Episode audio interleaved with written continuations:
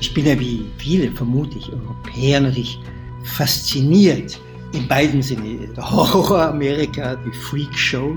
Und ich auch fasziniert von dem, was Amerika der Welt an Herrlichkeiten geschenkt hat. Grandiose Filme, grandiose Literatur, grandiose Musik. Also unendlich war der Beitrag Amerikans zur Weltkultur. Zudem ist es ein unfassbar schönes Land. Ich sehe das Grandiose und ich sehe den Horror. Ja? Jeder, der einigermaßen hinschauen kann. Grenzgänger und leidenschaftliche Weltenwanderer nehmen uns mit auf ihre Streifzüge und bieten Einblicke in ferne Orte und faszinierende Kulturen. Mit offenen Augen ins Abenteuer. Das ist der Weltwach-Podcast mit Erik Lorenz.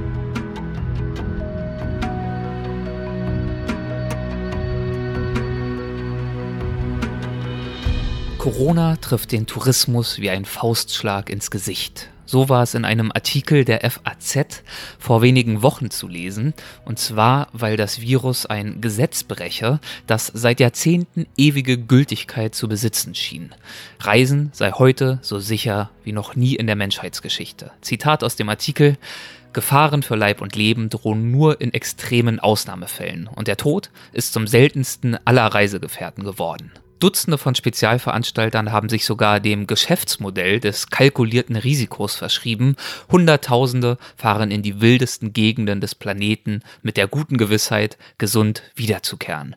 Selbst die verwegensten Abenteuer kann man heute wagen, ohne seinen Jahresurlaub überziehen zu müssen. Und selbst wenn Gefahren für die eigene Gesundheit wieder erwarten imminent sind, kann man sich gegen sie wappnen, sei es mit Impfungen oder einer Malaria-Prophylaxe. Corona aber kommt aus heiterem Himmel, Corona kann überall zuschlagen und fordert überall seinen Tribut. Zitat Ende. Ja, so schreibt es Jakob Strobel Iserra und was in diesen Zeilen so dramatisch klingt, das hat, wir wissen es längst alle, auch tatsächlich ziemlich dramatische Auswirkungen. Ich bin ja schon in einer früheren Folge darauf eingegangen, dass die Krise insbesondere viele meiner Freunde und Weggefährten aus der Reisebranche trifft und das ist nicht überraschend, denn es wird nun einmal momentan nicht mehr gereist. Ganz konkret ist es aktuell einem Magazin so ergangen, dem ich sehr freundschaftlich verbunden bin. Abenteuer und Reisen.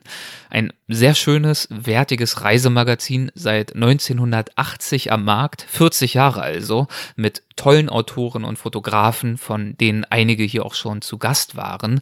Zum Beispiel Christian Haas in Folge 56 und Lutz Jekel, mit dem ich in Folge 69 über Syrien vor dem Krieg gesprochen habe. Ich habe mit diesem Magazin gern kooperiert, zu jeder Ausgabe erschienen in einer dazugehörigen Augmented Reality App Zusatzinhalte, also Panoramen, Videos, Hintergrundinfos und jeweils auch eine Weltwachfolge. Tja, und äh, jetzt ist dieses Magazin Geschichte, Pleite. Einer der Hauptgründe, Covid-19 keine Absätze mehr am Kiosk, vor allem aber ist das Anzeigengeschäft nahezu vollständig eingebrochen. Und jetzt gibt es das Magazin dementsprechend nicht mehr. Und das ist sehr, sehr bedauerlich, wie ich finde. Da geht leider das eine oder andere verloren, das auch nach der Krise nicht zurückkehren wird. Und äh, ja, also auch bei Weltwach merken wir das natürlich. Unsere Partner und Sponsoren sind selbstverständlich auch von der Krise betroffen. Die Marketingbudgets sind eingefroren und da kommen so einige Deals nicht zustande.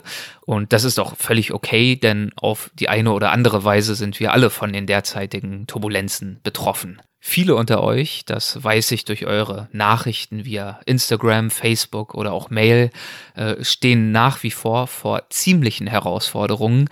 Äh, Herausforderungen, die weit über das Bedauern hinausgehen, erstmal nicht mehr reisen zu können und vielleicht den diesjährigen Sommerurlaub zu verpassen. Das sind ganz persönliche, emotionale Herausforderungen, aber auch berufliche und finanzielle. Und umso mehr danke ich jenen von euch, die uns im Supporters Club unterstützen. In den letzten zwei Wochen dazugestoßen sind ganz konkret Claudia M., Henry F., Lena S., Christina W., Britta H., Florian K., Anke von H. und Sven S. Das klingt jetzt etwas wie so ein äh, Fahndungsbrief oder irgendein rechtliches Schreiben, aber ihr versteht sicher, dass ich die ganzen Namen hier nicht nenne. Mir geht es darum, mich bei euch zu bedanken. Vielen, vielen Dank. Ihr helft mit, Weltwach weiterhin zu ermöglichen und damit auch Gespräche wie das folgende. Und gerade in dieser Zeit weiß ich das wirklich zu schätzen. Ich freue mich, dass einer der beliebtesten Weltwachgäste überhaupt zum mittlerweile fünften Mal bei uns vorbeischaut. Andreas Altmann, einer der besten und erfolgreichsten deutschen Reiseschriftsteller. Und dieses Mal geht es in die USA, das Land der unbegrenzten Möglichkeiten oder wie Andreas es nennt, das Land der Freien. So lautet der Titel eines Buches, das er vor einigen Jahren über Amerika geschrieben hat, im Land der Freien mit dem Greyhound-Bus durch Amerika. Auf dieser Reise erkundete Andreas das Land von New York über viele Zwischenstationen bis nach San Francisco. Aber auch darüber hinaus war er viel in den Staaten unterwegs, also über diese eine konkrete Reise hinaus. Er hat zum Beispiel in New York studiert und erst später für verschiedenste Reportagen immer wieder zurückgekehrt. Und er hat dabei ein facettenreiches, faszinierendes und manchmal durchaus auch verstörendes Land kennengelernt. Und darüber möchten wir uns heute austauschen. Unser Gespräch ist relativ lang geworden, deshalb erscheint es in zwei Teilen. Dies hier ist der erste und nächste Woche gibt es dann den zweiten. Und noch kurz der Hinweis, in der Zeit vor Corona habe ich mich ja darum bemüht, die allermeisten Gespräche persönlich zu führen. Momentan ist das nicht möglich, nicht zuletzt auch, weil ich immer noch in Philadelphia bin und dementsprechend sind wir darauf angewiesen, digitale Kanäle zu nutzen. In diesem Fall sende ich meinen Gästen für gewöhnlich vorab ein Mikro zu, für bessere Tonqualität, aber dieses Mal hatten wir diese Möglichkeit nicht, weshalb der Sound etwas schlechter ist als sonst, an einigen Stellen auch etwas leise. Aber im Großen und Ganzen sollte hoffentlich alles gut verständlich sein. So. Und Achtung, jetzt kommt noch etwas Neues, nämlich ein kleiner Jingle. Davon wird es zukünftig mehrere geben, denn ich möchte unterschiedliche wiederkehrende Segmente einführen. Eines davon, das wichtigste, ist und bleibt selbstverständlich das Gespräch. Aber es gibt weitere Ideen und mit diesen möchte ich Weltwach behutsam noch etwas abwechslungsreicher gestalten und die Show ein wenig ausbauen. Ein bisschen mehr dazu gegen Ende dieser Folge und dann auch in den nächsten Wochen und Monaten. Jetzt geht es erstmal los mit Geschichten aus der Welt, über die Welt, in diesem Fall von Andreas Altmann. Weltgeschichten. Reisende im Gespräch. Hallo Andreas, willkommen zurück bei Weltwach. Ich freue mich, dass du wieder einmal bei uns vorbeischaust, wenn unser Zusammensein Corona bedingt dieses Mal auch nur in digitaler Form stattfindet. Ich danke dir, lieber Erik, für die Einladung. Das letzte Mal haben wir uns ja in Paris getroffen und ich nehme an, dort bist du auch jetzt? Nein, da bin ich nicht. Okay. Ich bin nicht in Paris, weil ich eben einen Unfall hatte und operiert werden musste etc. etc. Aber ich habe jetzt vor, wieder zurückzufahren. Das ist ja äh, theoretisch möglich. Ich muss nachweisen, dass ich dort eine Wohnung habe. Und ja. dann theoretisch müsste ich 14 Tage in Quarantäne. Naja. Wie ist denn äh, deine Stimmung im Angesicht der Corona-Zwangsmaßnahmen, mit denen wir momentan alle zu tun haben? Wie kommst du mit der Reduzierung zurecht, die unser Leben erfahren hat und erfährt?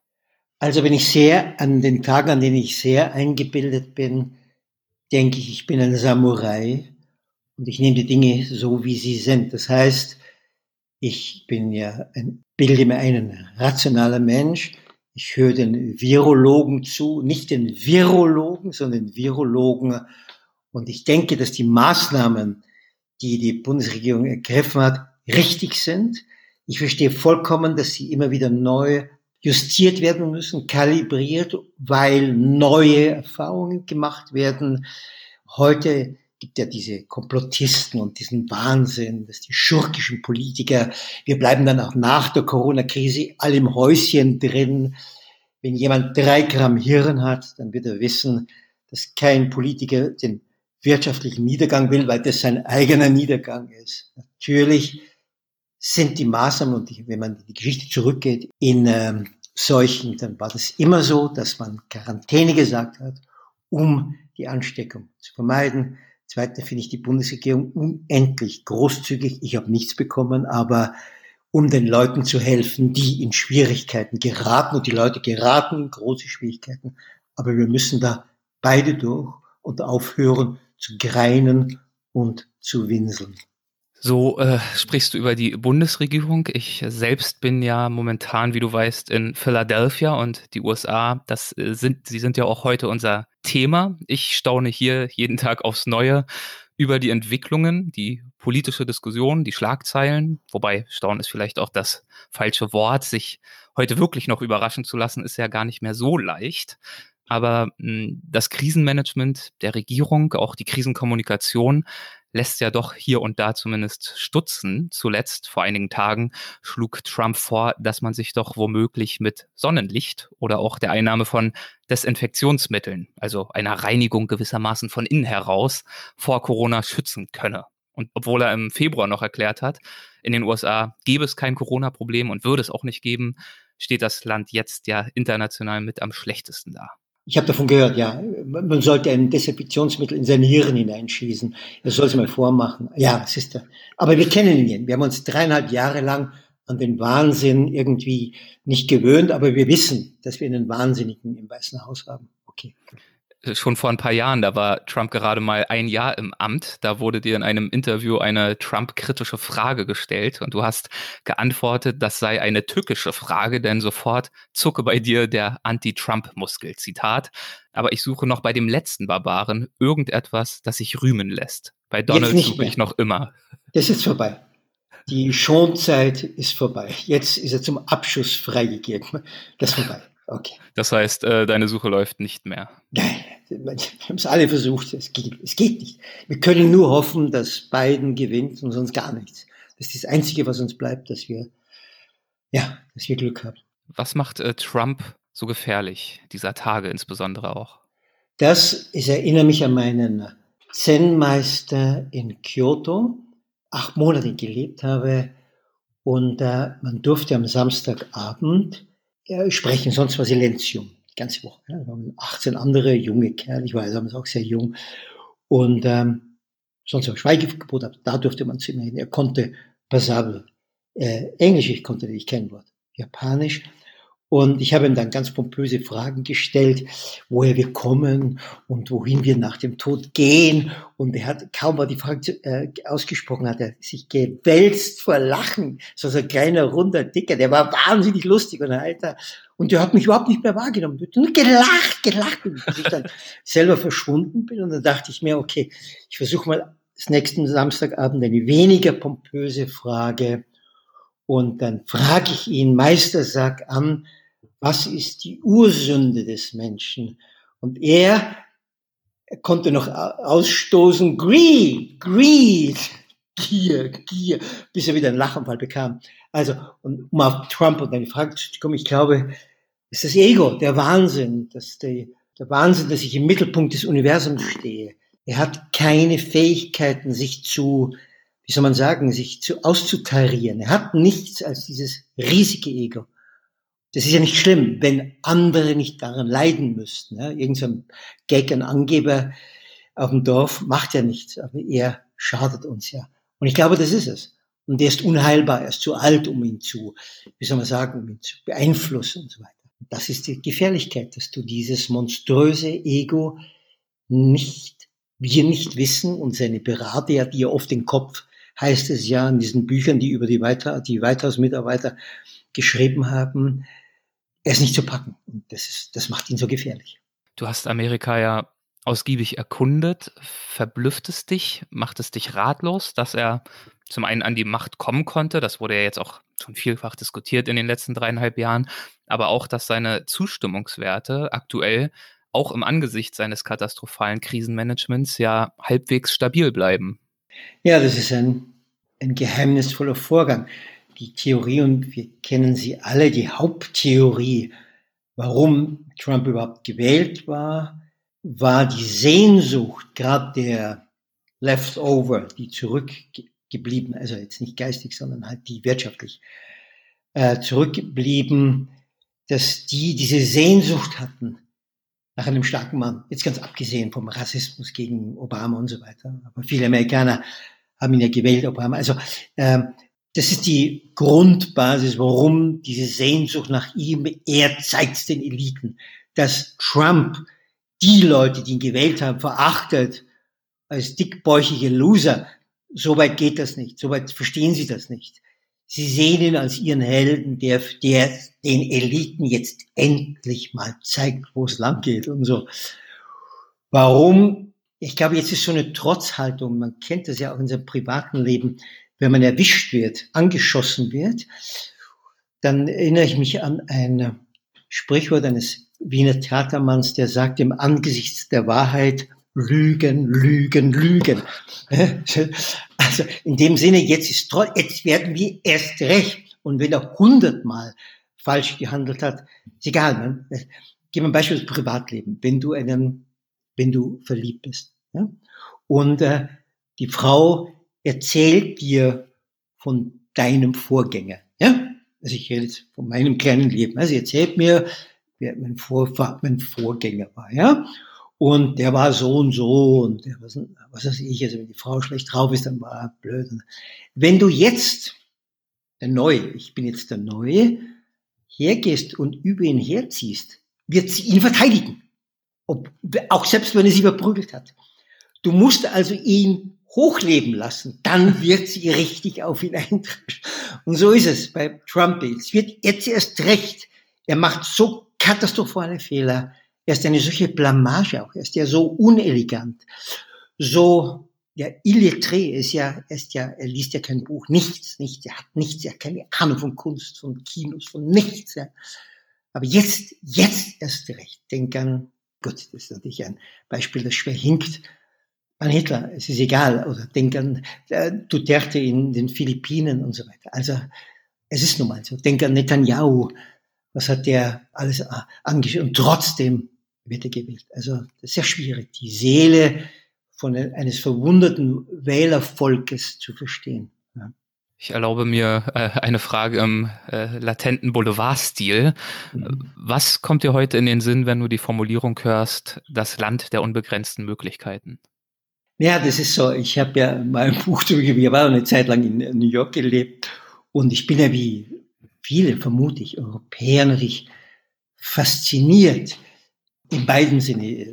Der Horror Amerika, die Freak Show, the pure Freak Show, und natürlich auch fasziniert von dem, was Amerika der Welt an Herrlichkeiten geschenkt hat. Also grandiose Filme, grandiose Literatur, grandiose Musik. Also unendlich war der Beitrag Amerikas zur Weltkultur. Zudem ist es ein unfassbar schönes Land. Ja, also es ist natürlich ob es God's own country ist. Ich weiß es nicht. Dass es einen lieben Gott nicht gibt, wahrscheinlich nicht.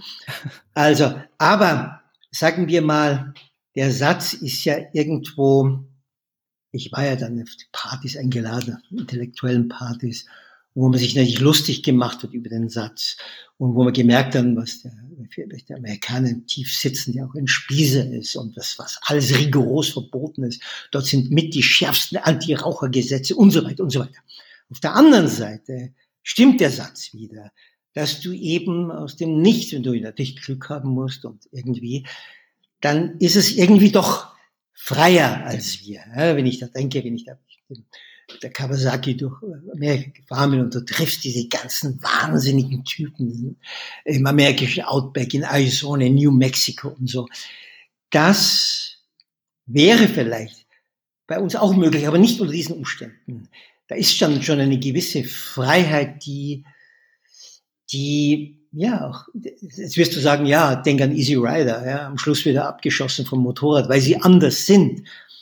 Aber es gibt einen, dieses Freiheitsbedürfnis, dieses First Amendment, ja, das ja immer wieder, deshalb kommt die, die National Rifle Association äh, immer wieder wird kein richtiges Waffen, Anti-Waffengesetz gemacht, weil eben der Amerikaner darauf besteht, dass er seine Freiheit und wenn es sein muss, mit Waffengewalt verteidigen will. Also der Satz stimmt und stimmt nicht. Das ist natürlich sehr komplex und sehr widersprüchlich. Aber ich bin natürlich kein Newborn Anti-Amerikanist. Ich sehe das Grandiose und ich sehe den Horror. Ja? Wie jeder, der einigermaßen hinschauen kann. Natürlich. Eine andere Redewendung ist der American Way of Life. Wofür steht diese Formulierung aus deiner Sicht? die steht für meinen Freund, ich glaube Kuna hieß er, In Varanasi habe ich ihn getroffen, in Indien. Und er meinte, The American Way of Life ist die größte Massenvernichtungswaffe, die die Welt je erfunden hat. Und er spielte auf den Konsum, den wahnsinnigen Konsum, die, der natürlich einen unglaublichen Impact auf die Welt hat, auf die Erde. Und dieses nicht genug kriegen. Amerika ist ja immer noch hart gefolgt von Mexiko, das fetteste Land, das in der Geschichte der Menschheit je existiert hat. Übrigens in Philadelphia fällt mir ein, dass damals, wie ich durch Amerika gereist bin, der Bürgermeister von Philadelphia, es gibt ja acht Philadelphias, also wir reden jetzt von dem schönen großen Philadelphia in Pennsylvania, äh, überall an den Ecken Wagen aufstellen, also Wagen mit zwei A geschrieben, aufstellen ließ und jeder sich dort wiegen lassen konnte und dann, weil er Angst hatte, dass die Bevölkerung der Stadt vor Fettsucht explodiert, man sich dann zum Bürgermeister, also an die Town Hall wenden kann, Rathaus wenden konnte. Und dann wurde man ein Fitnessprogramm bezahlt, wenn man nachgewiesen hat, dass man es macht und Erfolg hat. Also das ist natürlich also äh, ja, das ist unser Amerika. Du weißt ja selber, wenn du rausgehst, ich weiß, darfst du raus? Darfst du aus, dem, aus der Wohnung raus? Ja, aber sehr überschaubar. Also ja, ähnlich ja. wie in Deutschland, maximal zu zweit und am besten auch nur, um mal kurz zum Supermarkt zu gehen. Okay, äh, ansonsten ist es sehr, sehr stark äh, runtergefahren. Ja, also dieses Amerika hat nun mal extrem. Und ich bin ein großer Fan von Blues und ich bin ein großer Fan von Cool Jazz und ich bin ein großer Fan der amerikanischen Literatur, also bin immer hinterhergerissen, einer der Götter, die Amerikaner glauben, er war Amerikaner, aber er war natürlich Gott, der vom Himmel stieg. Henry Miller war Amerikaner, also könnt ihr hundert Namen nennen und so weiter. Unglaubliche Lyrik, also Filme, nein, das ist natürlich auf der anderen Seite. Ich sehe beides und bin natürlich wie, wie so viele überwältigt von diesem Land, im Guten und im Bösen. Von, von den vielen Facetten, von den vielen Widersprüchen ja, und ja und damit deutet sich auch an, dass es ja sicherlich den American Way of Life auch nicht gibt. Und du hast zum Beispiel vor längerer Zeit mal in einem Beitrag für das Heft Mare von den kulturellen Unterschieden zwischen Amerikanern an der West- und an der Ostküste berichtet. Und schon allein dort, was heißt allein, es ist ja eine große Distanz dazwischen, aber schon zwischen diesen beiden geografischen Polen äh, hast du jeweils zwei sehr unterschiedliche Lebensentwürfe vorgefunden. Worin bestanden diese Unterschiede? Ja, also ja, der Schreiber muss ja ein bisschen, jeder muss ein bisschen zuspitzen. Ich habe nur zehn Seiten. Ich kann ja nicht die Komplexität der, der East Coast äh, in zehn Seiten und dann noch ne, nebenbei noch den nächsten fünf Seiten die komplizierte West Coast. Ähm, ich glaube halt, ich vermute mal, East Coast ist halt, jetzt mal, ich überspitze mal, die feinen Pinkel, da ist mehr Geld da, ist kultivierter, es ist die Leute, die die Trump-Wähler hassen. Also ob die Reichen die Trump-Wähler hassen, weiß ich nicht, aber die Trump-Wähler, der große hasst diese Leute, die sich einen Dreck kümmern, sagen sie, die Trump-Wähler, um das Wohl der anderen, die in herrlichen Hütten wohnen, die sich gut, die gebildet sind. Natürlich in der Nähe ist New York, geht bis rauf bis zur ähm, kanadischen Grenze. Außerdem New England ist im, im, im Herbst einer der schönsten Flecken der Welt. Es ist kultivierter, es ist langweiliger natürlich auch. Ich beschreibe auch dann, wo ich dann heimlich nachts durch so einen Ort gehe und da zu Zäune schaue und dann werden halt diese furchtbaren Evenings und wenn Leute eingeladen wird und dieser grauenhafte Smalltalk und so weiter. Ja, Dazu muss ich äh, kurz ein ja. Zitat einflechten. Dieser Ort, äh, von dem du sprichst, in dem du unterwegs warst, hieß und heißt Watch Hill. Genau. Und äh, in der Tat, du bist dann also durch die Nachbarschaft geschlichen und hast durch die Hecken gespäht, um mal so einen Blick zu erhaschen durch die Fenster dieser Mansions, dieser Herrenhäuser, die dort ja aber schön zurückhaltend als Cottages bezeichnet werden.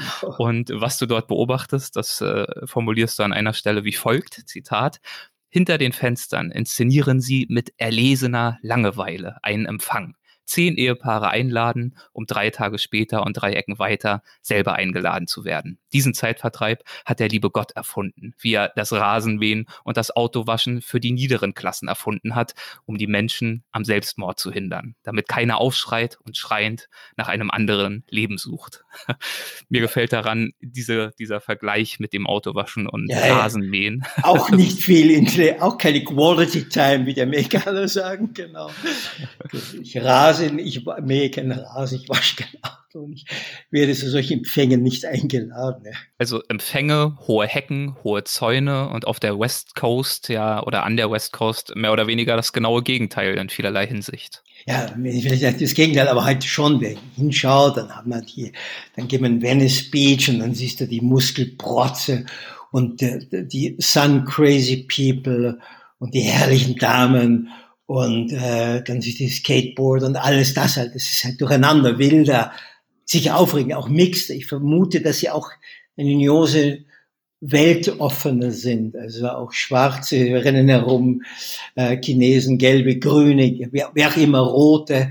Sie sind cooler, würde man heute sagen. Ja? Sie easy living. Also ja, vielleicht hat es mit der Sonne zu tun. Ist ja klar, man sagt ja, dass auch die Deutschen eher nicht so lustig sind wie die Italiener, weil es weniger Sonne gibt und so. Na, jetzt kriegen wir dann alle genug Sonne in Zukunft. Aber ich meine, das hängt wahrscheinlich schon auch mit den Temperaturen zusammen. Es gibt kein, in Los Angeles, glaube ich, gibt es keinen Schnee und wenn, dann wird darüber berichtet in der Weltpresse und so weiter. Also es hängt damit zusammen und dann hat sich das halt so, du lebst ja auch, Kalifornien ist ja berühmt für seine Lebensart, dann lebst du ja auch danach, damit du dieses Urteil oder Vorurteil auch, wie soll man sagen, erfüllst. Und ich war ja mal, ich habe eine Reportage gemacht über Henry Miller äh, an, an, ähm, am Big Sur, Big Sur, dieser Teil äh, äh, 100 Kilometer runter von im Süden, also zwischen San Diego und San Francisco und da in der Mitte irgendwo 100 Kilometer direkt am Pazifik entlang, als der schönste, der schönste auch wieder der Teile äh, der Welt gilt. Und man ist natürlich ja, weil es so viel Schönheit gibt und weil es vielleicht auch ein bisschen weniger industrialisiert ist, vielleicht auch ein Grund, warum man, ja, nicht so verknittert, nicht so tied up mit dem Leben dort umgeht. Du zitierst in jenem Beitrag für Mare den äh, Schriftsteller Martin Walser, der hat mal notiert, Zitat, Amerika ist ein faszinierend romantisch böses Land. Deutschland ist AOK. Zitat Ende. Oh, da wurde also, ich beschimpft für den Satz, weil ich ihn gar nicht ausgesprochen habe. Ich habe ihn nur zitiert, ja. Wurdest du beschimpft von wem? Ja, von Lesern halt, ja. Jeder Schreiber wird beschimpft, ja. Ja, dann, ich, dann verteidige dich doch jetzt mal. Ist Deutschland grau und langweilig und die USA sind romantisch und böse? Ja, das ist natürlich, also ich bin auch nicht im Germany-Bashing-Business, weißt du? Also ich bin immer Deutscher, ob mir das jetzt gefällt oder nicht. Du weißt, äh, ich bin närrisch verliebt in die deutsche Sprache, die ich für eine der schönsten Sprachen der Welt habe. Das sagt jemand, der im Ausland lebt, wohlgemerkt, ja, der selbstverständlich andere Sprachen verehrt und äh, die Schönheit dieser Sprache sieht. Englisch finde ich eine ungeheuer reiche und schöne Sprache und so. Ich glaube, dass sich die Deutschen in dem Sinne, sie werden ein bisschen gerade, vielleicht hat es auch damit zu tun, jetzt nicht die Migrantenwelle 2015, sondern überhaupt, dass eben, wenn man so sagen will, frisches Blut reinkommt, ja, dass wir nicht so inzüchtig dahin vegetieren, also reinrassige Deutsche. Ich glaube, dass jetzt manche Deutsche, die das vorher nicht konnten, sich daran gewöhnen könnten, dass jetzt jemand an der Kasse sitzt und nicht aussieht wie ein arischer Frau oder ein arischer Mann, dass dieser Einfluss, dieses Mixing sicher dazu beiträgt, dass die Deutschen, also ich muss sagen, ich bin jetzt, das kann ich ruhig sagen, ich bin jetzt gerade im Rheinland und ich muss sagen, sie sind ausgesprochen freundlich und äh, hilfsbereit und ich brauchte jetzt in den letzten Wochen sehr viel Hilfe wegen diesem verdammten Knie und ich bin durchaus bereit. Also, du hattest einen Fahrradunfall, nur ganz kurz. Ja, ja, ja, das Knie. Auch, ja. Und ähm, deswegen, nein, ich glaube, wenn ich ganz kurz als Gartenvor, Gartenzwerg, Philosoph hier auftreten darf, dass man die Leute, ich glaube, äh, es ist ein Sonntag, große Amerikanerin, sagte mal 100 Leute, am linken Ende 10, die genetisch gütig sind, am anderen Ende 10, die genetisch grausam sind. Und dazwischen, das sind wir, du und ich, der viele Rest, lässt sich hin und her ziehen. Ja? Wir wissen das alles aus der Geschichte, dass friedliche Leute plötzlich Bestien werden, weil sie verführt wurden, weil sie indoktriniert wurden. Andere musst du nicht indoktrinieren, wenn sie, die zehn Prozent, die grundsätzlich böse, die brauchst du nicht indoktrinieren. Wenn die anderen zehn und die Gütigen sich nicht, die dann, nehmen wir den Holocaust, Juden retten, sie verstecken, ihr Leben riskieren. Ganz einfache Leute. Bauern, Arbeiter, aber auch Hochschulprofessoren. Also all das. Und so denke ich, dass man am besten mit seinen 7,5 Milliarden Nachbarn umgeht, indem man, wenn man ihnen begegnet, versucht, die Stellen in ihnen zu finden, in ihrer Psyche, in ihrem Busen, die sie verführt dazu, dass sie cool bleiben, freundlich und so weiter. Das Problem, das wir zurzeit haben, denke ich, ist der Kapitalismus. Ich bin nicht total, natürlich nicht. Wir bräuchten nur keinen Raubtierkapitalismus, sondern einen sanften. Der natürlich, wenn er Raubtierkapitalismus das Böse in uns herausholt, ja, die Gier, das Übervorteilen des anderen. Wenn du aber das, wenn man das kann und das nennt man, glaube ich, emotionale Intelligenz, den anderen da anzurühren, wo er anrührbar ist und ihn dann durch Worte, durch Handlungen dahin verführst, dass er cool bleibt, freundlich ist, anständig sich benimmt, dann haben wir Glück. Trump, um nochmal darauf zurückzukommen, macht das genaue Gegenteil. Er spaltet, er sät Zwietracht, Entzweiung und so weiter. Und Obama hat es anders versucht, aber das ist ein anderes und schwieriges Kapitel. Romantisch böse, so wurden die USA in diesem Zitat von Martin Walser bezeichnet, also auch hier wieder die Widersprüche und Gegensätze angedeutet. Und auf einige dieser Gegensätze würde ich gern natürlich noch eingehen. Wir haben zum Beispiel bei unseren letzten beiden äh, Gesprächen über dein Buch Leben in allen Himmelsrichtungen gesprochen. Und eines der Kapitel, auf die wir nicht eingegangen sind, handelt von, beziehungsweise spielt in Louisiana. Und es trägt den Namen Mitten hinein in schallende Dummheit. Worum geht es in diesem Kapitel und worin besteht die Dummheit? Also, Amerikaner, also wenn man Amerika nicht mag, dann findet man natürlich Horden von ungeheuren Dummköpfen, die auch gar nichts wissen von der Welt, die keine Ahnung haben. Es gab ja wieder Afghan, wie dann Bush Junior 2003 dann in äh, Konterattacke gegen 9-11, dann in Afghanistan, ähm, um Bin Laden zu finden, eingefallen ist. Und dann hat National Geographic, die große Zeitschrift, das National Geographic Magazine, in den Colleges also gefragt, wo Afghanistan liegt. Und ich weiß nicht mehr, ob drei oder vier Prozent wussten, dass Afghanistan keine Pizza ist und wussten, wo das ungefähr liegt und so. Also die, dieses sich verschließen, weil man immer denkt, dass man die the greatest of the greatest ist und weil man immer wieder hört, wie grandios das Land ist, das aber nicht braucht, irgendwas zu lernen von anderen Ländern, von der Welt und so weiter. Das ist schon, das ist schon manchmal beunruhigend. Ich erinnere mich, wie ich mal bei Leuten eingeladen war, auf meiner, ich bin mehrmals durch Amerika gereist und dann äh, hat mich die Hausfrau rausgeführt, musste in den schönen Garten zeigen und der Vollmond war und dann fragte sie mich, no kidding, fragte sie mich, ob wir auch in Europa einen Vollmond haben. Also man kann, wenn man will, aber wie gesagt, es wird ja immer wieder kontra gesprochen durch das, was ich an Amerika liebe. Aber ich halte das amerikanische Volk schon en gros für brainwashed. Und zwar ordentlich brainwashed und so verführbar, nachblappernd. Und äh, das ist natürlich, auf der anderen Seite hat uns Amerika gerettet mit den, mit den Russen. Sie haben Hitler besiegt, ja. Weißt du, die haben ungeheuren Aufwand an Menschenleben gezahlt und Verletzungen. Also es ist immer wieder, es ist immer, da haben sie wieder diesen furchtbaren Vietnamkrieg gehabt. Ja? Der, der, der Zweite Weltkrieg war vielleicht der letzte, wenn du so möchtest, gerechte Krieg, den es gab. Ja? Also man ist immer hin und her gerissen. Aber ich mag nicht schwarz-weiß. Ich mag, wir alle haben Grauzonen. Wir alle sind beides, vieles, tausendfach. Zwei Seelen in meiner Brust? Nein, tausend Seelen, nein, zehntausend Seelen in meiner Brust. Und so geht es natürlich, gilt es genauso auch für ein Land. Und in einigen Situationen ist es natürlich äh, schwieriger, sich auch an die vielen äh, Vorzüge zu erinnern und sie sich zu vergegenwärtigen als in anderen Situationen. Und in diesem Kapitel, wie hieß es noch gleich, mitten hinein in steilende Dummheit, dort äh, bist du nach New Orleans aufgebrochen, ähm, hast dort deine Erkundung begonnen und das gilt ja eigentlich als ein verhältnismäßig toleranter Ort, oder? Ja, also äh, New Orleans ist, wie, wie die Amerikaner auch sagen, New York ist nicht Amerika und so ist New Orleans natürlich auch nicht, äh, ist New Orleans auch nicht Louisiana. New Orleans ist auch nicht die Hauptstadt, die Hauptstadt von ähm, Louisiana ist Baton Rouge, aber da können wir vielleicht später noch was dazu sagen. Es war also die Dummheit, der Rassismus, der Homophobie, die, der, der Hass auf Schwarze, der Wut, der Hass auf Juden und so weiter. Also der ist ja überall, das wissen wir längst, den haben wir überall, nicht nur wir Deutsche, sondern viele andere Länder. Ja.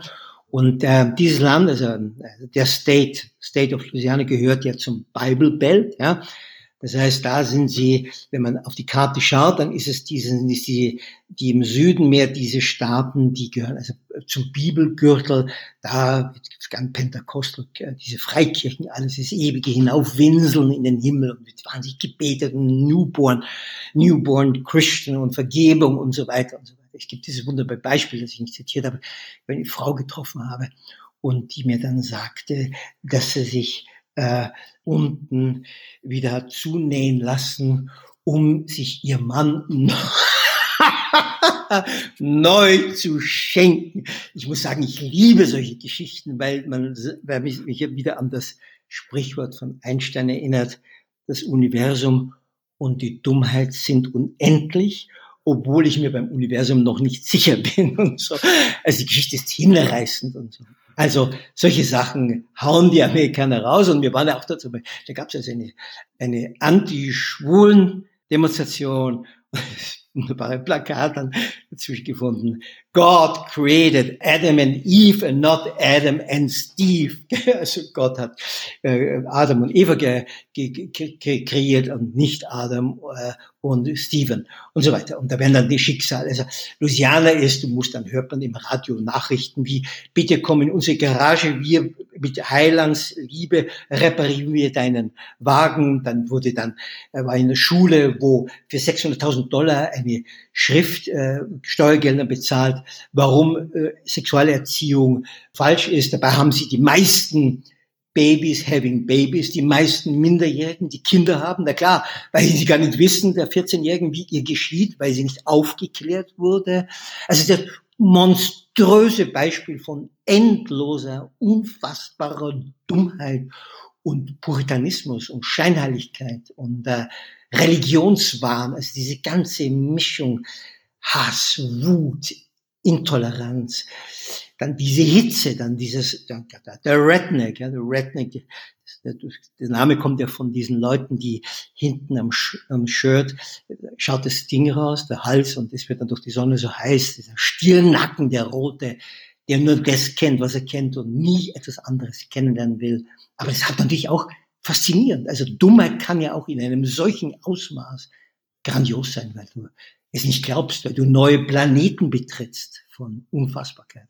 Grandios ist zum Beispiel die Show, die äh, Jimmy Swaggart ah. seit langer, langer Zeit abliefert. Ja, also Jimmy Swaggart hat in Baton Rouge sein, äh, er ist ein sogenannter Televangelist, also ein Evangelist, der Tele, also einen Fernsehsender hat. Früher, wir kommen noch zurück, warum früher, war er einer der ganz Großen, also ungeheure Geldsäcke jede Minute generiert. Er hat dort auch sein Zentrum und dort legt er halt also gegen jeden, gegen die Masturbanten, die Schwulen, die Tänzer, die Lesben, alles, alles, was nicht rein Pentecostal, gottgläubig etc. war und weiß war, war also einfach nicht denkbar, dass die in den Himmel kommen. Und ich mag ja solche Szenen und dann habe ich beschlossen, Fotograf sollte dann natürlich ruhig bleiben und mich heimlich fotografieren dass ich nachdem, also dann, dann das Sonntagsding, da kamen ja diese Sängerinnen, die kennen wir alle aus Bildern, die diese Halskrause haben, die tanzen da, da vorne Musikband und dann er, dass er auf dem Weg hierher zu dem Tempel dann Jesus noch getroffen hat, hat mit ihm noch noch auf der Highway gesprochen, warum so und so und so und so.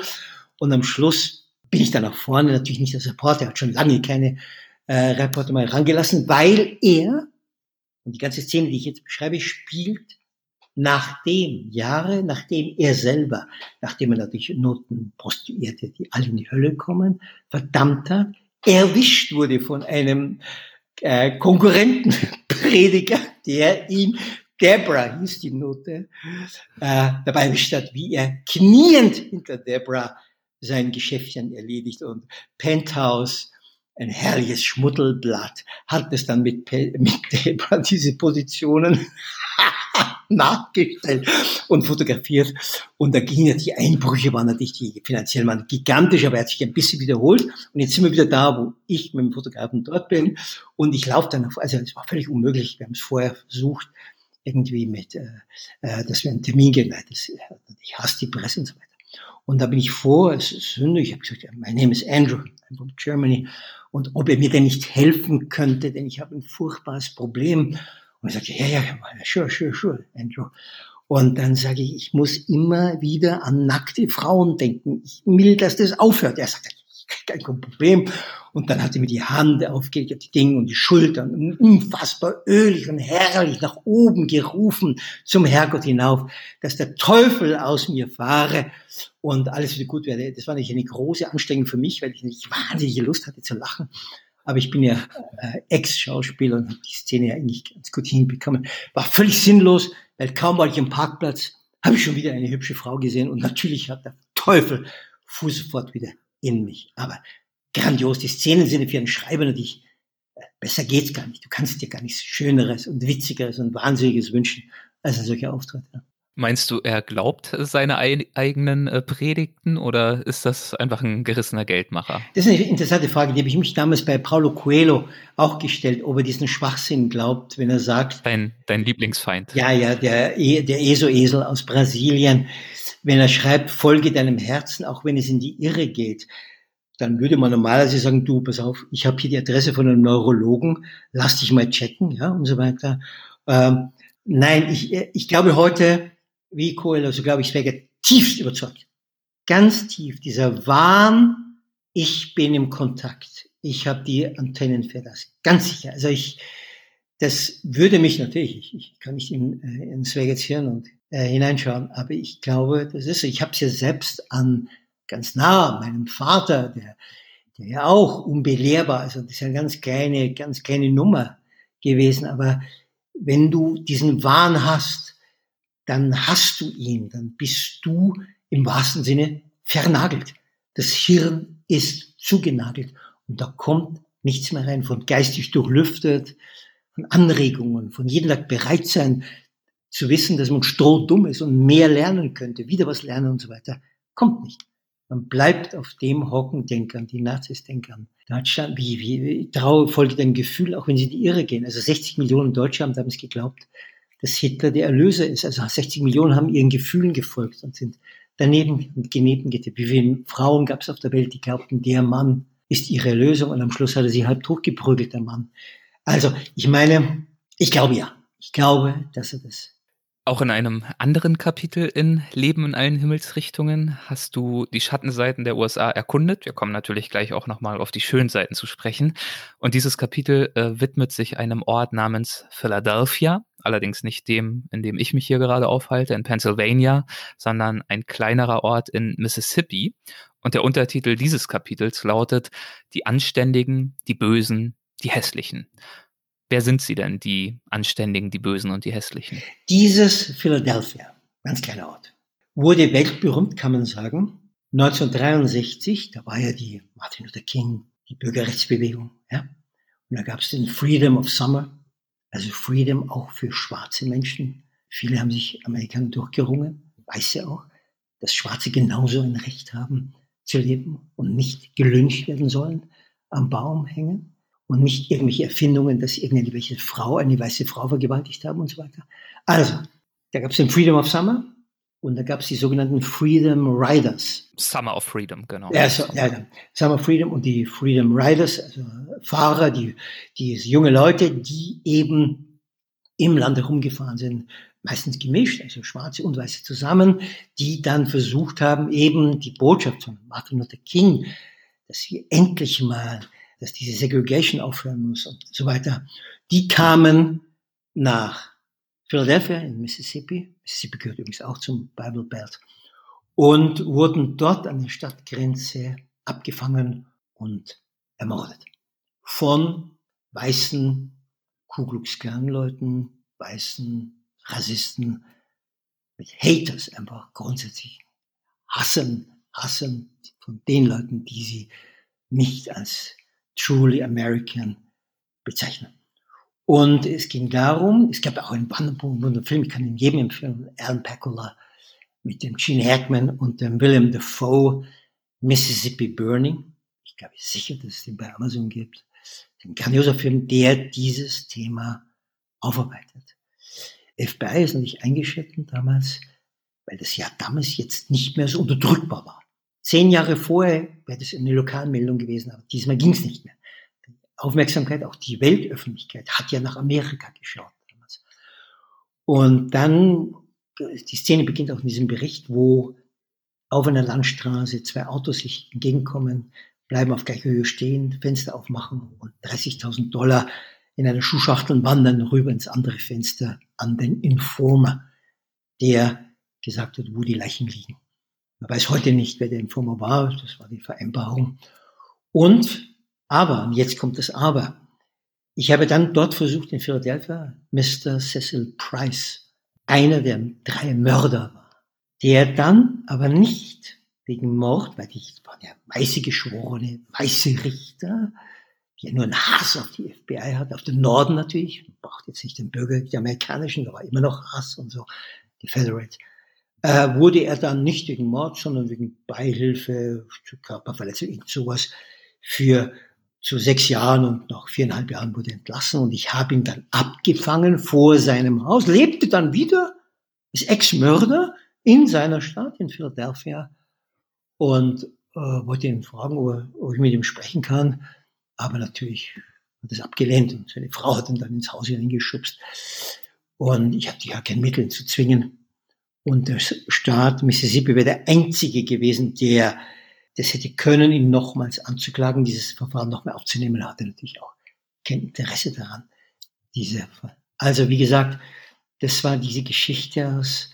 Und auf der anderen Seite, was ja wieder so typisch war, ich habe da wahnsinnig viele Leute kennengelernt, in diesem kleinen Geschiss in Philadelphia, die freundlich waren, die unheimlich großzügig waren, die Zeit für mich hatten, die mich eingeladen haben. Ich Local TV gehabt. Ich musste ich war eine Sensation. In so einem Dorf kommt ja jeder, der hergelaufen ist, eine Sensation.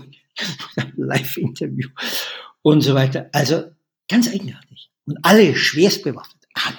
Entweder hatten sie hinten ihr Pumpgun auf dem, auf dem Pickup da am Fenster eingesehen oder im Handschuhfach oder unter der Weste und so weiter. Zu den Feuerwaffen schreibst du, Feuerwaffen, das klingt seltsam, sind hier so zahlreich wie Bibeln. Oft liegen sie direkt nebeneinander. Das ist nur für Außenstehende ein Widerspruch. Für die Leute hier scheint es keinen klaren Zusammenhang zu geben als zwischen Gottesfurcht und Bürgerstolz. Ja, ja, das ist so. Das können wir Deutsche, ich glaube aufgrund auch natürlich unserer Geschichte, die Amerika nie hatte. Und sie waren nie so verblödet wie wir, nie so, man darf nichts vergessen, ne? sie waren nie so verblendet, ja, dass sie sich zu einem Holocaust aufgerafft hätten, das darf man nicht vergessen. Ähm, also Zumindest kein industrieller Holocaust. Ja, ja, Manche ja. würden, glaube ich, den Mord oder die nahezu Ausrottung der Ureinwohner Genozid. auch als Holocaust bezeichnen. Ja, ja, es, ja, das ist eine lange Diskussion. Die UNO hat ja auch festgelegt, was genau ein Genozid ist. Das war es. Und Vietnam war Genozid. Also das ist klar. Aber wir gehen vom industriellen, vom am Wannsee beschlossenen, ausgemachten, organisierten Massenmord an Juden. Das hat kein anderes Land geschafft. Aber das jetzt führt zum, vom Thema weg. Also wieder die Widersprüche in diesem Dorf. Unheimliche Hilfsbereitschaft, unheimliche Großzügigkeit. Aber da gab es natürlich eine Black Community. Und es gab keine, es gab kein Lynch mehr, natürlich nicht mehr. Aber es gab auch kein Multikulti. Wie im Kino. Also früher hieß es ja, der Black Community hieß früher Nigger Button. Also der Nigger Arsch. Ja? Ja, ich sage das jetzt niemand mehr laut, natürlich, aber ich habe das nicht erfahren. Und dann gehst du ins Kino und unten im Kino, nachdem also die Segregation aufgehoben wurde, nachdem mit äh, der National Guard die ersten Kinder bewacht, die schwarzen Kinder in eine mixte Schule geführt werden mussten und keine rassistischen Übergriffe mehr gab im Dorf, äh, in diesem kleinen Stadt, saßen unten die Weißen und oben im Nigger Heaven, im Nigger Himmel, saßen die Schwarzen. Obwohl sie unten hätten sitzen dürfen. Ist irre, gell? Ist genauso wie die Geschichte mit den Taliban, wie dann die Amerikaner und die, die Willigen kamen und die Taliban besucht haben, haben die Frauen nicht die Burka abgelegt. Also, du siehst diese Dinge, wie ich, war ich in Kirche, in Sonntagskirche, ich bin ja, ich bin ja militanter Anti-Atheist, aber ich, ist immer eine weiße Messe, die weiße Messe, nur weiße, nur, absolut nur weiße, ganz formal, ganz brav. Da wurden sie untergetaucht in der Wanne, da sie wieder reborn, ganz Hokuspokus. Und dann war ich in der schwarzen Kirche so wahnsinnig Musik, getanzt wie verrückt und dann in Zug, also es war irrsinnig lustig und ich musste auch was sagen und so. Also, es blieb dabei. Und in der schwarzen Kirche war kein einziger Weißer, in dem Fall leider ich. So. Also, du siehst, wie Dinge, die so tief sitzen, so jahrhundertelang sich zu an der Oberfläche, also zumindest gesetzmäßig gab es keine Übergriffe, aber trotzdem zusammenkommen. Übrigens, also Freundschaften schwarz-weiß mussten immer noch geheim gehalten, also discreet, low profile, ja, und so. Also nicht, dass sie dann erschossen würden, aber badly regarded, schlecht angesehen. Also lieber wegziehen woanders hin. Ja. Du hast ja dann ja sogar auch äh, Zugang zum lokalen Kuckucksklan verschafft, richtig? Ja, das war, das ist das Glück des Reporters. Das war, das war nicht mein Genie, sondern es war mein Glück, dass ich, ich bin schon auf dem Weg raus. Ich war, glaube ich, zwei Wochen dort und ich hatte einen Leihwagen. Und dann sehe ich da so eine, ich, wir kennen alle aus Bildern, auch die Leute, die nicht in Amerika waren, diese typischen Holzhäuser, flache, erst nur, haben nur äh, First Floor und so nichts aus Holz, und da vorne der Balkon, Balkon, ein bisschen Terrasse. Und dann sehe ich dann so ein Pickup mit dem Ganz da im Innenraum da und höre so Musik und Gegröle. Da dachte ich irgendwie, ah, das schaue ich mir jetzt an. Bin schnell irgendwo hin zum Deli, habe mir einen Kasten Bier und habe den äh, dann geklopft. Und dann war ich kann da rein, die haben mich da rein. Ich habe dann gleich gesagt, ich Deutsche bin. Deutsch ist immer gut, wenn du merkst. Ich habe schon gemerkt, da ist, das sind, das sind Rassisten. Deutsch ist gut, weil sie natürlich denken, wir sind alle auch die nachgebrochenen äh, full-fledged Nazis und so. Und dann, ja, dann, äh, ich habe natürlich nie gesagt, du darfst nie sagen, du bist der Warte. Ne? Du bist irgendein Depp, der hat hier äh, Tourist, der hat sich interessiert. America is great, wonderful und so. Und dann haben die, die waren natürlich alle auch besoffen und so weiter, am Boden lagen die Bierflaschen, die keine Drogen, nee, war nicht. Bierflaschen, nur Schmuddelhefte und so weiter. Und dann habe ich das ich kenne mich ja, also sagen wir mal so, als Reporter sammelst ja ein bisschen Erfahrung, dann tust du nicht, nie widersprechen, sondern du musst immer Ja sagen, das ist gut, damit er was sagt. Er widerspricht, dann merkt er, du bist gegen ihn und er sagt, ich will ja wissen, was in seiner braunen Birne vor sich geht. Dann habe ich mir die Punschhefte angesagt, ah, das ist geil, hinten von hinten. Und so. Ja, sagt er, wie die Bumfuckers, we don't like the fucking Bumfuckers.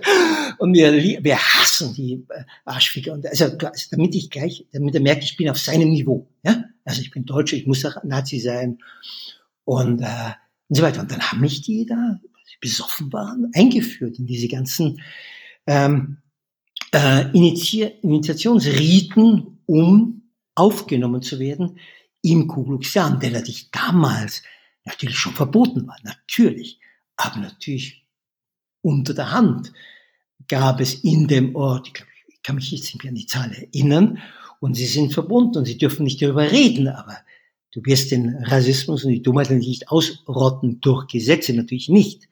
Manche Leute ja, manche nicht. Und dann sind wir rumgefahren und dann haben sie umgeschossen und jeder Flasche, die umgeschossen waren, war nicht ein, ein Nicker, den sie jetzt umgelegt haben. Dann sind sie zu irgendwelchen Nutten in diesen Trailers, haben sie ihr Babygun rausgeholt. Das dauerte dann fünf Minuten. Ich habe dann äh, draußen im Vorraum gewartet und so. Und sie waren selig. Ficken, Bier saufen, Neger umlegen. Ku Klux Klan, best time the world, ja.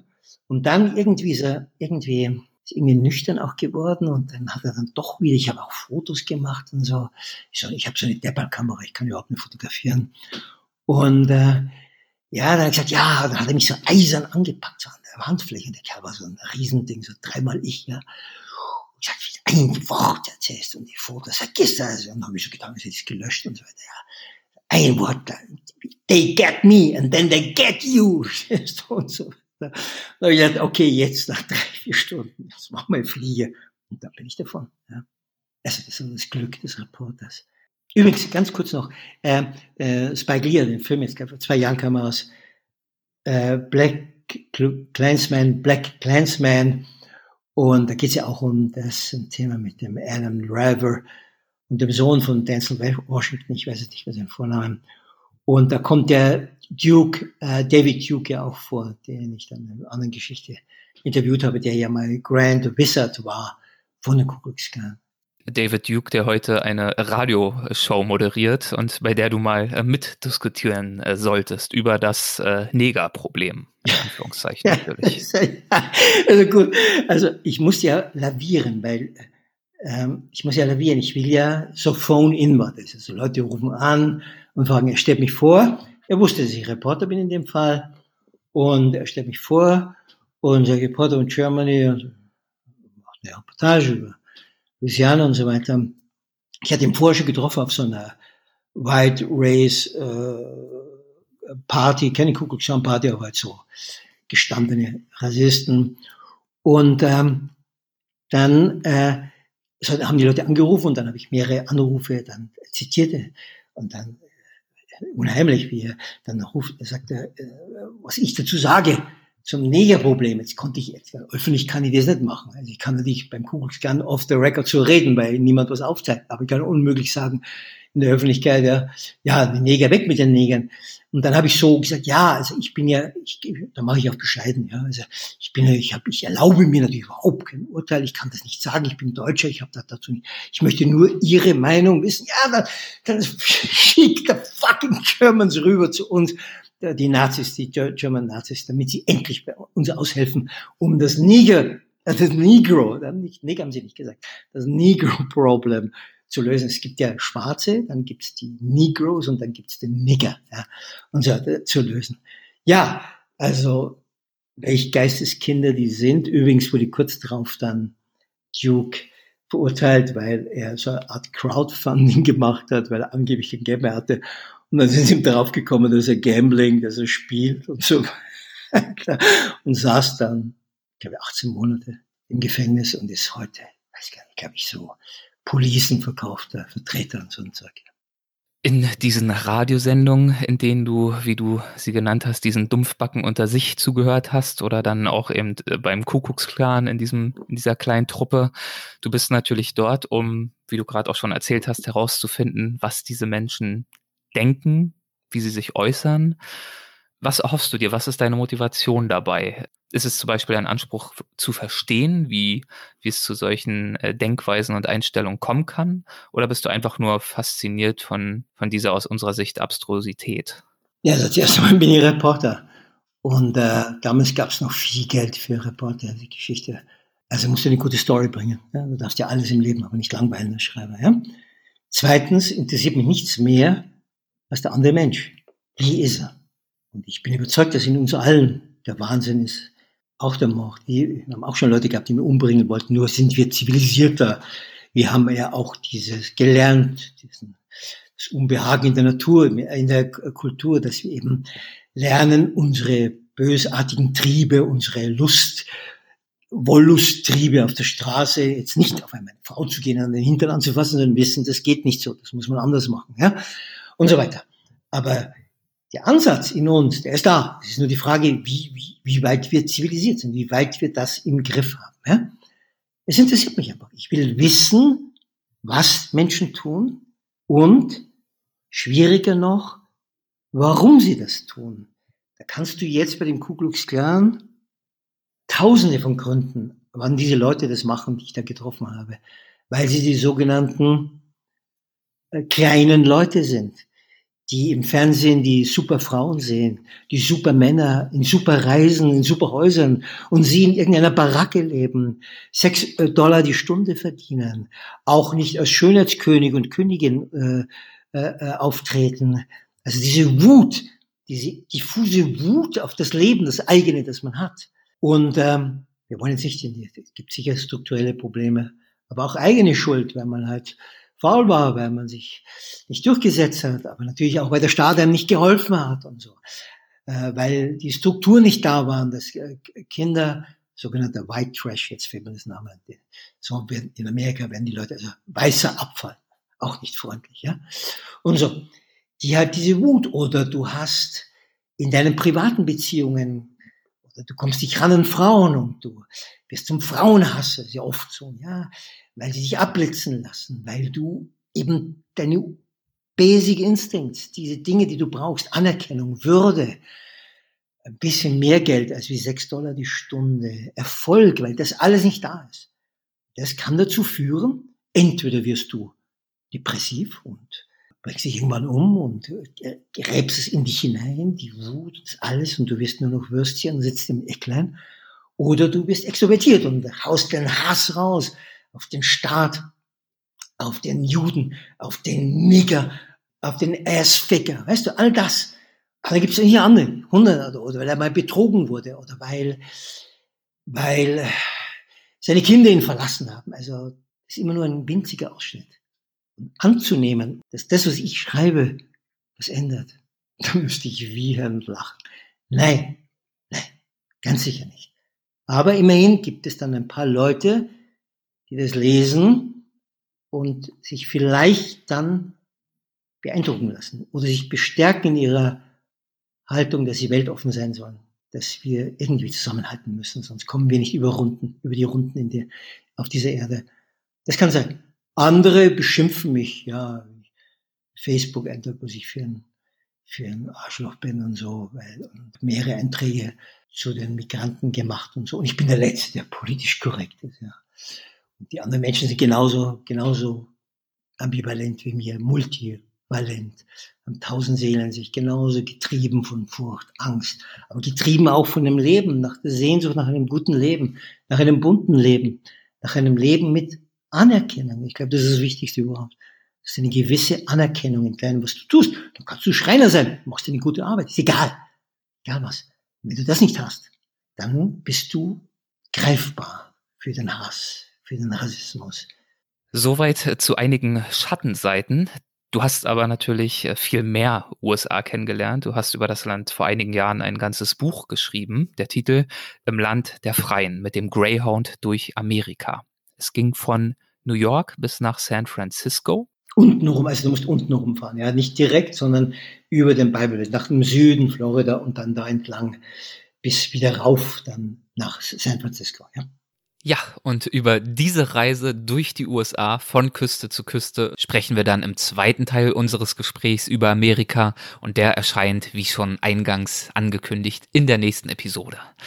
Aber das war's noch nicht für dieses Mal, denn jetzt kommt noch ein neues, wiederkehrendes Segment, das ich fortan möglichst oft hier im Weltwach-Podcast unterbringen möchte. Los geht's. Stimmenpost. Botschaften aus der Community. Ja, Stimmenpost, genau.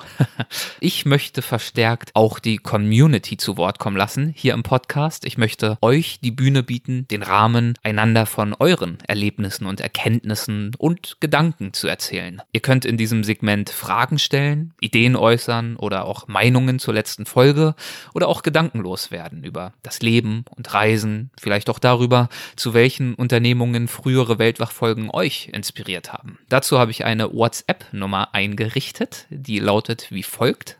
001 267 99 726 03. Ich wiederhole es jetzt nicht nochmal. Ihr könnt ja einfach zurückspulen, wenn ihr sie euch notieren möchtet.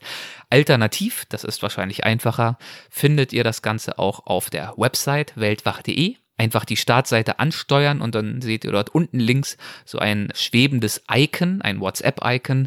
Da könnt ihr einfach draufklicken und landet dann direkt bei uns beim äh, Weltwach WhatsApp-Konto und könnt ganz unkompliziert eine Sprachnachricht schicken. Ja, und dieses Mal möchte ich euch ermutigen, mir eure Gedanken über die USA zuzusenden. Ich habe vorhin im Interview den Schriftsteller Martin Walser zitiert mit den Worten, Amerika ist ein faszinierend romantisch böses Land. Ja, und auch wenn Andreas Altmann die vielen Vorzüge Amerikas betont hat, all das, wofür wir dankbar sein sollten, sind wir ja doch auch auf viele Schattenseiten zu sprechen gekommen, auf Widersprüche, auf Facetten, die herausfordern. Mich fordert es ehrlich gesagt nach wie vor heraus, mir eine Meinung zu den USA zu bilden. Also eine Meinung. Ich habe natürlich viele Meinungen, viele Gedanken. Aber ähm, ja, es ist gar nicht so leicht, die vielen Facetten zu einem Bild zusammenzufügen, das ich wirklich begreifen kann. Ich möchte von euch wissen, wie ihr über die USA denkt. Wie nehmt ihr die Widersprüche wahr? Habt ihr die USA selbst schon bereist? Seid vielleicht Redneck-Trump-Wählern begegnet im Bible Belt, die eure Toleranz auf den Prüfstein gestellt haben? Welche Erfahrungen habt ihr gesammelt? Welche Begegnungen gab es, die euer Bild von den USA entscheidend geprägt haben? Traut euch, teilt eure Erinnerungen. Die WhatsApp-Nummer lautet 001 267 997 2603 oder einfach die Website besuchen. Und jetzt gibt es noch eine Stimmenpost von Weltwach-Hörerin Marie-Louise. Sie hält sich gerade im hohen Norwegen auf und hat dort, thematisch passend, kürzlich die Weltwach-Folge 81 gehört mit Klaus-Peter Kappist über Rentiere und Nordlichter in Lappland. Und sie schildert in dieser Nachricht ein paar ihrer Eindrücke und Erfahrungen. Los geht's. Hallo liebe Weltwach-Hörerinnen und Hörer. Mein Name ist Marie-Louise und ich möchte gerne zur Weltwachfolge 81 über Rentiere Nordlichter meine Hörergrüße mit euch teilen. Wer die Folge bereits gehört hat, weiß, dass wir uns in den Erzählungen hoch im Norden in der Region Lappland, Norwegen und Schweden befinden. Und genau das, diese Region und dieses Gefühl dort oben verbindet mich mit dieser speziellen Folge. Kurz zu mir. Ich mache derzeit mein Auslandssemester an der nördlichsten Uni der Welt und zwar in Alta in Norwegen. Wir sind hier circa ja, so 380 Kilometer über dem Polarkreis und auch schon in der Arktis. Ich bin nun schon seit Anfang Januar in Alta, doch leider macht auch Corona vor dem gefühlten Ende der Welt hier keinen Halt. Somit sind wir seit Mitte März zu Hause. Die Uni ist geschlossen, die Restaurants haben zu, viele Geschäfte hier in dem kleinen Shopping Center haben geschlossen, unsere Studentenbar und alle Aktivitäten, die wir geplant haben, zusammen mit anderen Kommilitonen, Ausflüge für Austauschstudenten, finden leider nicht statt. Ja, meiner nun täglichen Quarantäne-Frühstücks-Podcast-Routine bin ich auf Eriks Folge zum Thema Rentiere und Polarlichter gestoßen, bei dem der Fotograf Klaus-Peter Kappes von seinen Reisen und Eindrücken hier im hohen Norden erzählt hat. Über die ganze Länge des Podcasts, ich glaube es ist eine halbe Stunde oder Stunde, hatte ich immer das Gefühl, dass mir jemand genau die Sachen erzählt, die ich hier auch erlebt habe, gespürt habe oder mir erzählt wurde. Bei einigen Sachen habe ich mich sogar selber ertappt, dass ich zustimmend genickt habe oder auch schmunzeln mussten. Zum einen haben sie ganz viel über das tolle Licht hier oben im Norden gesprochen. Und ich weiß noch, als ich im Januar hier angekommen bin, es war der 6. Januar, glaube ich, und zu der Zeit war hier noch Polarnacht. Und es wurde nur minimal hell, also kaum merklich. Und die Aufregung und Freude war natürlich groß, als Mitte Januar dann langsam ein bisschen mehr Licht kam. Und ich habe auch einige Fotos gemacht, als der Himmel in den tollsten Rot- und Orangetönen geleuchtet hat. Oder wir hatten auch mal pinke Wolken. Also so ein Himmel habe ich in Deutschland oder auch woanders, wo ich schon war, in anderen Ländern, noch nie gesehen. Und es war einfach toll. Die verschneiten Berge dazu im Hintergrund, pinker Himmel was will man mehr? Eine ganz besondere Sache möchte ich zum Schluss noch mit euch teilen, weil ich glaube, dass man sowas nur sehr selten wieder findet und erleben kann hier auf der Welt. Im März hatte ich Besuch von meinem Freund und wir sind mit einem Guide und dem Schneemobil in die Finnmarksvidda gefahren. Die Finnmarksvidda ist das größte Hochplateau in Norwegen und liegt so zwischen ja 300 und 500 Meter über dem Meeresspiegel. Klingt jetzt nicht unbedingt hoch, aber man muss berücksichtigen, dass wir hier schon ziemlich im Norden sind. Deswegen haben wir auch ungefähr nur ja so zehn Minuten gebraucht, um schon die Baumgrenze hinter uns zu lassen. Und dann standen wir in einer riesigen, fast flachen Eiswüste. Ich konnte bis zum Horizont schauen und habe nur Eis und Schnee gesehen und sonst nichts. Dieses Nichts hat mich so beeindruckt, weil nichts da ist, was man irgendwie anschauen oder begreifen kann. Es hat sich richtig, ja, surreal angefühlt. Wir haben auf unserem Weg auch immer wieder mit dem Schneemobil gestoppt, haben es ausgemacht und haben uns einfach umgesehen und in die Stille gehört. Ich glaube nicht, dass viele Menschen jemals das in Anführungszeichen nichts gehört haben, sofern man das irgendwie hören kann, vielleicht eher spüren. Aber es war so ruhig, es war kein Windhauch, es gab keine Bäume, keine Pflanzen, die geraschelt haben, es waren keine Tiere da, es war einfach nur nichts. Schnee und Eis und wir. Und wenn man einfach mal so kurz innehält und ins Nichts reinhört, dann hat man richtig sein eigenes Blut in den Ohren, ja, pochen oder fließen hören. Und ich habe mich auch am Anfang, so blöd es irgendwie klingt, aber gar nicht getraut zu atmen, um nicht die Stille kaputt zu machen. Und das, diese Stille zu spüren oder zu hören, war bis jetzt mein faszinierendstes Erlebnis hier oben und an das werde ich sehr gerne immer wieder zurückdenken. Ja, das war so ein paar Eindrücke von meinem Norwegen bis jetzt, was ich hier erlebt habe. Wird auch sicherlich nicht das letzte Mal sein, dass ich hier war, vor allem weil leider wegen Corona einige Besuche von Family und Freunden ausgefallen sind. Aber da bin ich mir sicher, das wird nachgeholt wünsche jetzt noch viel Spaß beim Hören und beim Träumen mit den tollen Folgen. Liebe Grüße aus dem hohen Norden mit aktuell noch Schnee. Und wie der Norweger so schön Tschüss sagt, Hade. Das war's für dieses Mal. Wenn euch die Folge gefallen hat, dann hinterlasst uns doch gern eine Rezension und Bewertung in der Apple Podcast App. Das würde mich sehr freuen. Und nicht vergessen, in wenigen Tagen erscheint das Weltwach National Geographic Buch Abenteuer im Gepäck. Mit dem Besten aus dem Podcast. Ihr könnt es schon jetzt bei uns im Shop auf weltwach.de bestellen. Besten Dank, macht's gut, euer Erik.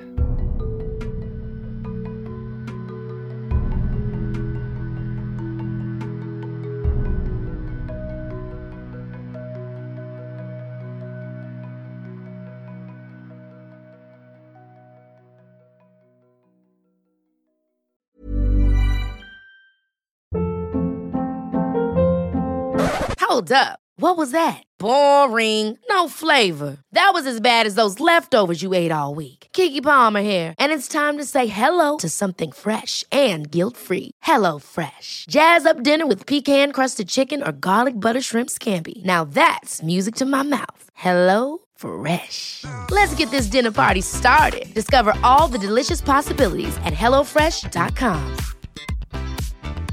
Hey, it's Paige DeSorbo from Giggly Squad. High quality fashion without the price tag. Say hello to Quince.